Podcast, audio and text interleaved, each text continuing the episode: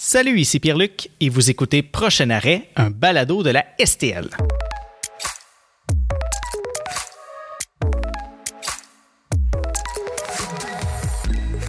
Juste avant de commencer, euh, j'aimerais prendre quelques minutes pour vous remercier, chère auditrice, chers auditeurs, d'être à l'écoute de ce balado depuis déjà décembre 2020. Oui, on a quand même fait beaucoup de chemin depuis, euh, depuis qu'on a lancé le, premier épisode et on est très content de voir qu'il y a un intérêt. Vous êtes de plus en plus euh, de gens qui sont à l'écoute et euh, je tenais à vous remercier. D'ailleurs, si ce n'est pas déjà fait, ben, je vous invite à vous abonner. Prochain arrêt, un balado de la STL sur une de vos plateformes d'écoute favorites, que ce soit Apple ou Google Podcasts, Spotify ou encore Le balado d'aujourd'hui porte sur un des plus importants projets de la Société de transport de Laval. Oui, oui, rien de moins. Euh, c'est la modernisation de ses infrastructures qui passe par l'électrification de son parc d'autobus et l'agrandissement de son garage actuel. J'ai parlé avec quatre de mes collègues qui sont impliqués dans ce projet. Euh, je leur ai parlé il y a quelques semaines euh, alors qu'on accueillait les premiers autobus euh, sur la route avec des clients. Donc, j'espère que vous allez euh, en apprendre davantage sur la réflexion de la STL par rapport à l'électrification, mais aussi par rapport à l'avenir, et pas juste de Laval, de la planète aussi. Donc, bonne écoute.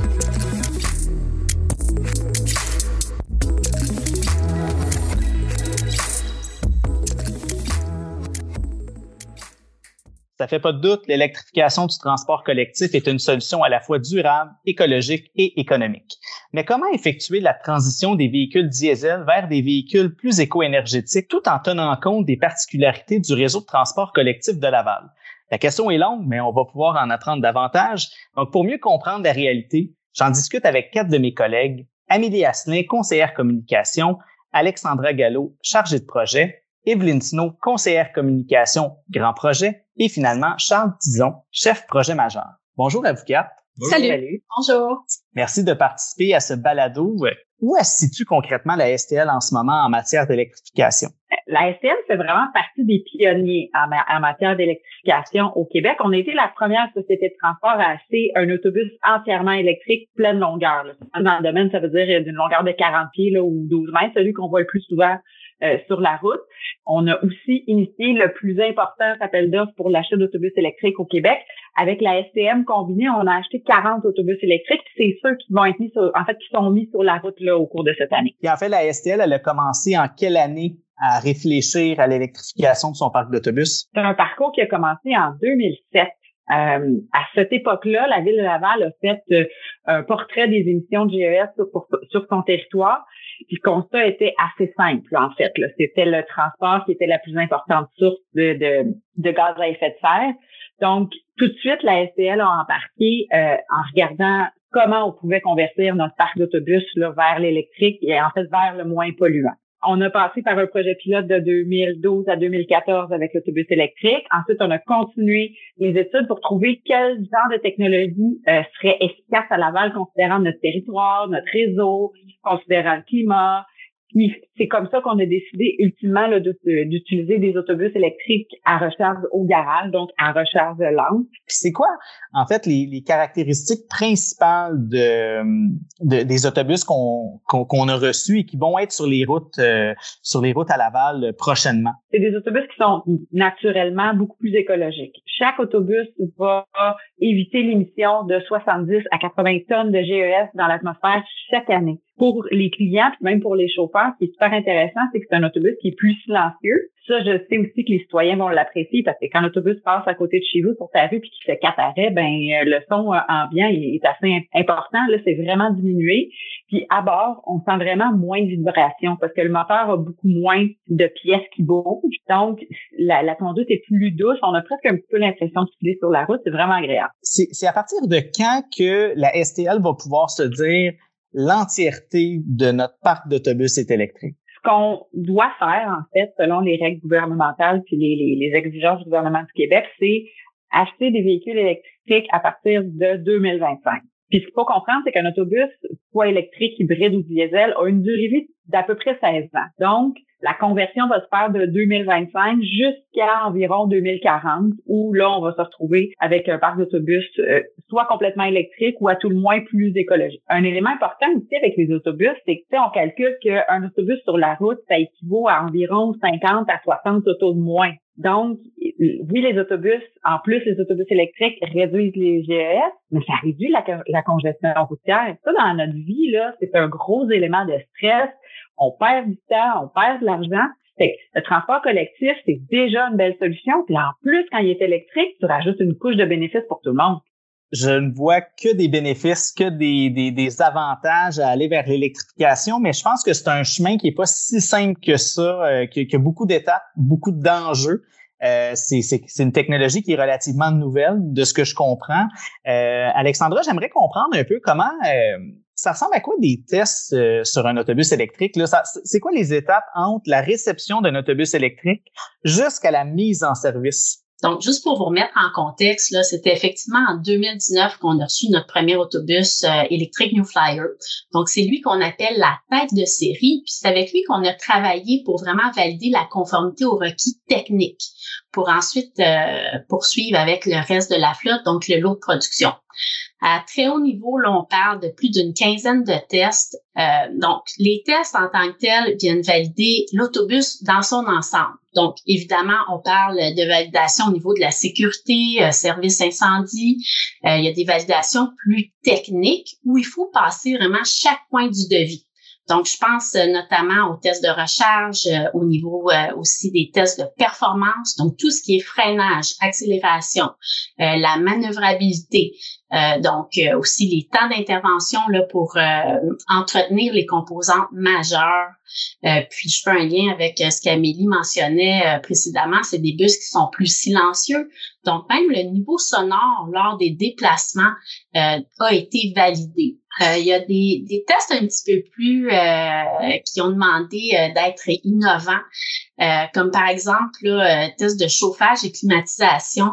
L'autobus a été amené dans une chambre climatique à Blainville, dans lesquelles les températures ont été abaissées jusqu'à moins 20 degrés Celsius pour vraiment constater la performance euh, du chauffage, du système de chauffage dans l'habitacle puis le poste de conduite. Euh, aussi en circuit fermé, on a travaillé euh, pour valider le comportement hivernal. Donc, des surfaces glacées ont été préparées là, en amont, puis ensuite l'autobus a fait sa conduite. Là, donc, on a pu faire des validations à ce niveau-là. Euh, aussi, euh, un des points très importants, c'est vraiment l'autonomie. Euh, on sait que l'autonomie est affectée selon la température, selon les conditions extérieures. Donc, il y a des exercices de simulation qui ont eu lieu. on a ajouté des poches de sable, des réservoirs d'eau pour venir simuler le poids des passagers pour pas travailler avec un autobus à vide. Puis, avec des capteurs de données, c'est comme ça que ça nous permet de recueillir des données pendant les tests. Sinon, évidemment, évidemment, à chaque réception, on se rappelle, on a reçu 10 autobus. Donc, avant chaque réception, on a aussi fait d'autres tests de validation, donc particulièrement au niveau de la recharge. On a voulu valider les infrastructures à notre garage pour s'assurer de la compatibilité, etc. Donc, euh, en ce moment, les autobus euh, sont sur euh, notre réseau, puis on a commencé depuis le 3 mai à accueillir des clients. Comment qu'on charge un autobus électrique? Comment ça fonctionne? C'est quoi le processus? C'est pas comme une auto électrique, j'imagine. C'est pas un plug and play. C'est vraiment, ça doit être un ah. peu plus complexe. Le principe est le même. par contre, la, la différence réside vraiment au niveau de la grosseur de la batterie. Donc, évidemment, l'autobus est beaucoup plus volumineux, qu'un véhicule euh, régulier. Donc, on a plus de filage, on a plus de systèmes auxiliaires euh, dans un autobus que dans une voiture. Puis, euh, une des différences majeures qu'on peut identifier par rapport aux autobus, c'est que non seulement on peut se recharger par le côté, donc ça vraiment c'est du plug and play, un peu comme les véhicules conventionnels, mais on peut aussi se recharger par le toit. Donc, on fait ça en utilisant ce qu'on appelle un pantographe qui se trouve au terminus cardiaque. Donc, le pantographe va vraiment venir recharger beaucoup plus rapidement euh, que la façon conventionnelle de recharger par des bornes sur le côté. La recharge, c'est un élément qui est super intéressant parce que ça, ça a vraiment évolué euh, au cours des, dernières années. En 2012, là, notre autobus électrique, ça prenait, je pense, quelque chose comme 9h, 9h30 à avoir une pleine charge. Maintenant, avec les nouveaux autobus qu'on met sur la route en 2021, là, en 3h30 maximum, là, c'est tout chargé. Ça, c'est avec la borne au garage traditionnel. Au pantographe, ça peut aller encore plus vite, mais c'est vraiment là, en quelques années, en cinq ans, grosso modo, là, on a gagné là, de la rapidité puis de l'autonomie avec ces autobus-là. Fait que c'est ça qui est super intéressant. Puis forcément aussi, euh, le fait que l'évolution technologique va rapidement, on passe de 9 heures à 3 heures, j'imagine que d'ici 2025, puis d'ici 2040, ça va être encore plus simple, ça va être encore plus compétitif, du moins c'est ce qu'on espère. Puis on est parti de quelque chose comme 115 km d'autonomie. Là, on est rendu à, à peu près 250, 300. Ben, on va pouvoir se rendre peut-être à 500 km euh, dans deux ans si on tout va bien. Oui, puis ça sera pas très long parce que dans le fond, c'est vraiment au niveau des technologies des batteries qui présentement sont, sont limités à ce niveau-là, mais il y a beaucoup de recherche et développement qui vont nous permettre d'aller accumuler euh, beaucoup plus euh, d'autonomie. On peut peut-être même se mettre à rêver que dans un avenir, dans quelques années, là, ce soit la route qui recharge l'autobus là avec du magnétisme, des installations en oui, c'est rendu là, là, on, on, le sky is the limit. Hein. Bon, on s'entend qu'un autobus électrique, c'est pas comme un autobus hybride, c'est pas comme un autobus au diesel. Il faut les recharger, il faut du moins les ravitailler. Euh, puis comment euh, comment la STL va gérer justement la logistique de la recharge? Comment ça va fonctionner ça? En fait, euh, concernant tout ce qui est logistique de recharge, euh, on a calculé qu'on est capable de charger cinq autobus à la fois, évidemment, selon un horaire euh, prédéfini. Donc ça, ça nous pose des défis au niveau de la logistique. On est en train de travailler sur différents systèmes là, qui vont nous permettre de gérer la recharge. On est présentement en train de les développer, explorer leurs différentes fonctionnalités. Puis, évidemment, il faut se rappeler qu'on est avec des nouvelles technologies. Euh, il y a des défis là vraiment qui relèvent euh, de toute la communication entre le système. En fait, c'est un écosystème tout ça, donc les bornes, le système de gestion de la charge, les autobus. Donc, évidemment, notre souhait puis notre objectif ultime, c'est d'aller vers un système de gestion de la recharge qui va faciliter les opérations, euh, qui va aussi protéger notre bâtiment de toute évidence, puis qui va nous permettre de, charger selon euh, les horaires de sortie des autobus. Donc, si je comprends bien, c'est vraiment une question, entre autres, de système qui va euh, gérer de manière intelligente le niveau de recharge, le niveau d'autonomie de, la batterie, si on peut simplifier, de chacune des autobus. Donc, si un autobus a besoin de plus de, de, puissance pour justement se recharger, ça va être lui qui va être priorisé au détriment d'un autre qui, est, qui a un niveau de batterie un peu plus élevé on, arrive avec l'électrification de notre parc d'autobus. Euh, tu mentionnais, Alexandra, qu'en ce moment, on peut recharger cinq autobus électriques. Donc, on en accueille 10. On veut en accueillir davantage. On veut que notre parc d'autobus soit 100% électrique ou du moins très électrique. Euh, ça prend la modernisation de nos infrastructures. La modernisation des infrastructures, concrètement, ça va ressembler à quoi? Parce que la STL, depuis sa fondation, ne cesse de s'agrandir, de développer. Et là, on, s'en va complètement ailleurs. À quoi ça ressemble? Non, tout à fait. Ben, pour accueillir justement euh, les, futurs autobus, on voit qu'on est parti d'une d'une philosophie il y a, depuis 2007 jusqu'à des tests euh, que dont Alexandra vient de vous parler. Maintenant, ça va prendre vraiment le garage, les infrastructures qui vont être capables de recharger ces autobus-là. Euh, le garage va se présenter sous la forme d'un agrandissement au garage actuel. On va occuper 100% de, du lotissement qu'on a, donc 100% du, cadastre, du terrain. Euh, ça va représenter à peu près 19 à 20 000 mètres carrés. Ça, en pieds carrés, on va parler d'à peu près 200 000 pieds carrés. C'est l'équivalent de, euh, on peut dire, 12 patinoires de la, la Ligue nationale ou peut-être 3.3 terrains et demi de football américain. Donc c'est quand même considérable. On va presque doubler notre capacité, euh, notre superficie euh, pour le pour les autobus. Dans cet agrandissement-là, on va retrouver plusieurs choses. Ben, évidemment, il y aura toutes les infrastructures électriques euh, et mécaniques pour la recharge des autobus. Euh, on va avoir également euh, qui dit euh, on va avoir des nouveaux bureaux. On va avoir également des nouvelles baies d'entretien parce que comme comme on le voit, ben, on change les moteurs diesel sont à l'arrière. La majorité des entretiens maintenant vont se passer sur le toit avec les batteries, en tout cas qu'on anticipe. Donc toutes les toutes les installations euh, d'entretien vont, vont être amenées en fait à évoluer. Donc, ça va être essentiellement des, des, des passerelles. On s'est inspiré de, de, de, plusieurs euh, autres sociétés de transport pour euh, se faire notre propre idée de ce qu'on euh, juge être la meilleure des solutions pour nous. Et également, ben, qui dit autobus électrique, comme disait Alexandra, là, on recherche cinq autobus. On sait que ça a eu juste cinq autobus a des incidences sur notre capacité électrique. Alors là, nous, on vise 145 autobus juste pour la portion agrandissement.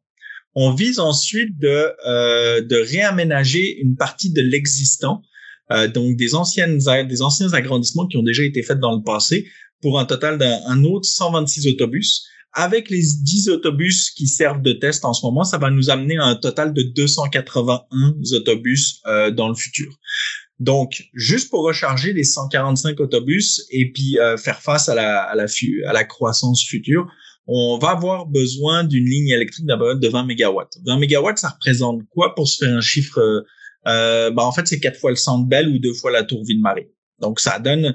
Donc, quand Alexandra vous parlait vraiment de l'importance d'un système de gestion de la charge qui vient niveler un autobus qui a besoin de faire 500 km le lendemain, tu veux pas euh, qui a besoin de faire 200 km le lendemain, tu veux pas lui donner 500 km parce que tu vas tu vas consommer de l'électricité pour rien. Et en fait, ce que ça va faire, c'est que ça va venir. La dernière chose qu'on veut sur un circuit sur un sur un circuit électrique, c'est vraiment de, de, créer des pointes. Euh, parce que c'est ça qui coûte cher. C'est le même principe quand vous êtes chez vous. Hein. Si tu pars à 7 heures le matin, ta sécheuse, ta laveuse, ton grippin, ton micro-ondes, le sèche-cheveux, euh, ça marchera pas. Si tu fais ça tous les jours de la semaine, à toutes les heures de pointe, tu vois, ta consommation d'électricité sera pas la même. Donc, on est vraiment très, très, très conscient de ça.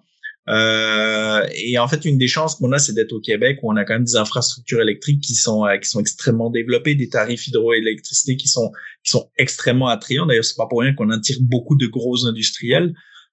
Donc, euh, tout ça fait en sorte qu'en fait, le, le, futur garage va être euh, une grosse bibite électrique euh, où ça va vraiment nous amener en fait à, penser puis à travailler complètement différemment sur nos autobus.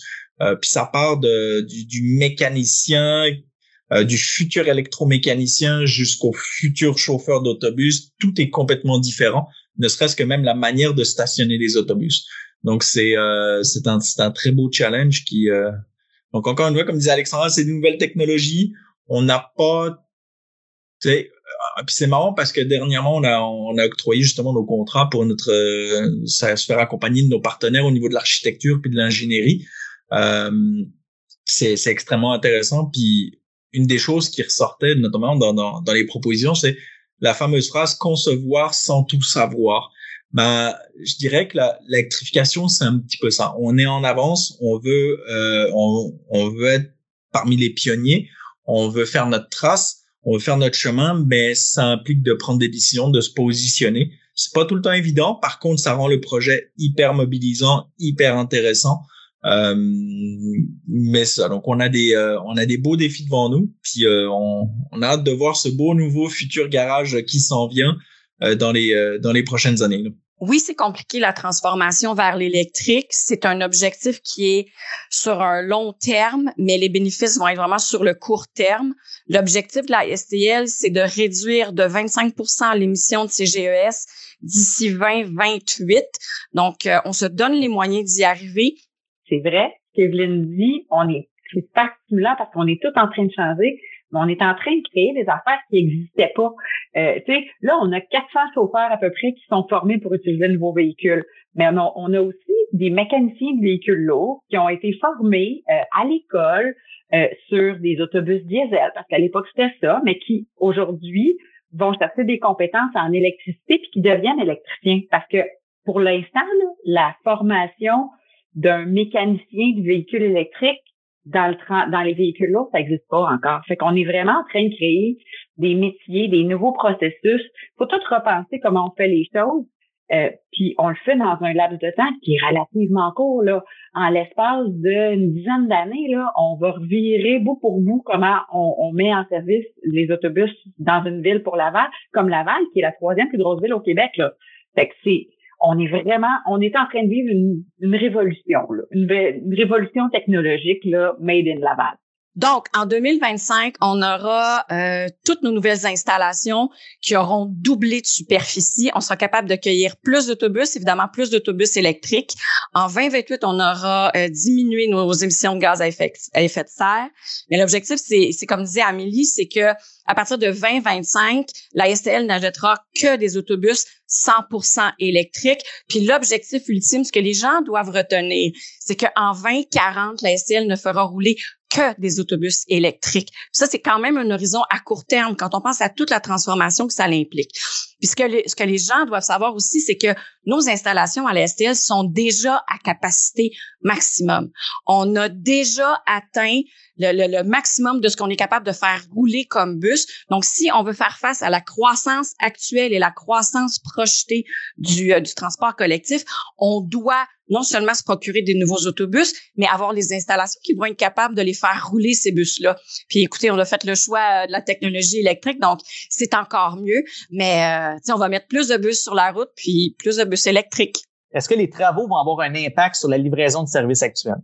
Le client, l'utilisateur final, pour lui, ce sera complètement transparent mis à part qu'un jour il roulera dans des, il sera assis dans un autobus électrique, mais la qualité du service, les, euh, les, les, heures de pointe, les choses comme ça, ça ne, ça ne changera pas. À l'interne, on va vivre tous ensemble euh, les 1200 employés cette transformation là. Puis on a mis les effectifs.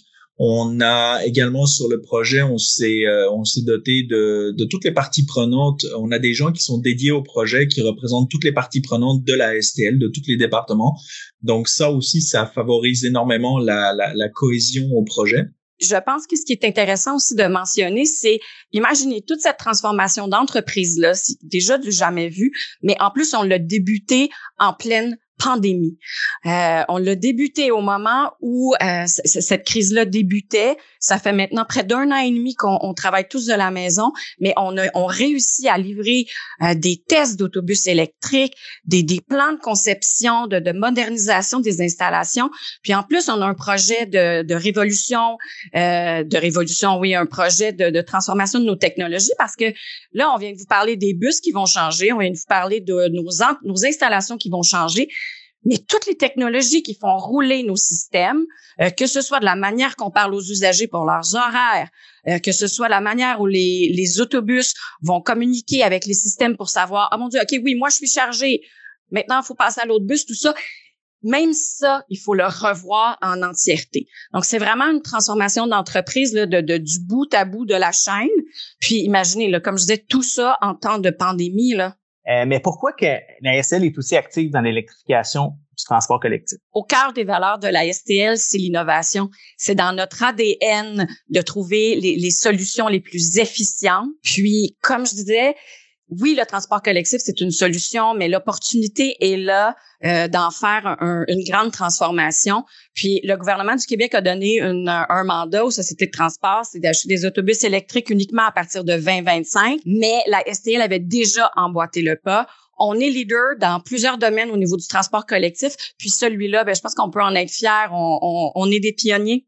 Puis qu'est-ce qu'on a à gagner de ce changement-là? Puisque Charles, Amélie, Alexandra et moi, on, on vous explique, puis euh, avec beaucoup de passion, puis avec notre cœur, c'est que oui, euh, on est en pandémie, mais au-delà de tout ça, la lutte au changement climatique va demeurer.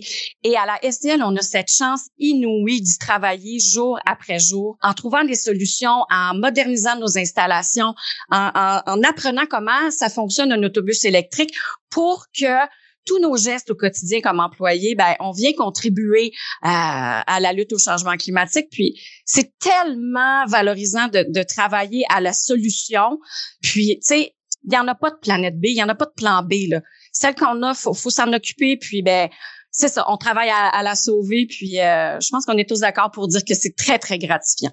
Ben, Amélie, Alexandra, Evelyne et Charles, merci beaucoup d'avoir participé à ce balado sur la modernisation des infrastructures et l'électrification à la STL. Très intéressant. Merci. Merci, Pierre-Luc. Merci à vous. Merci d'avoir été à l'écoute de ce balado. Si vous voulez en apprendre davantage sur l'électrification et la modernisation des infrastructures à la STL, ben, je vous invite à consulter notre site web stlaval.ca. D'ici là, je vous retrouve pour un prochain épisode. À bientôt.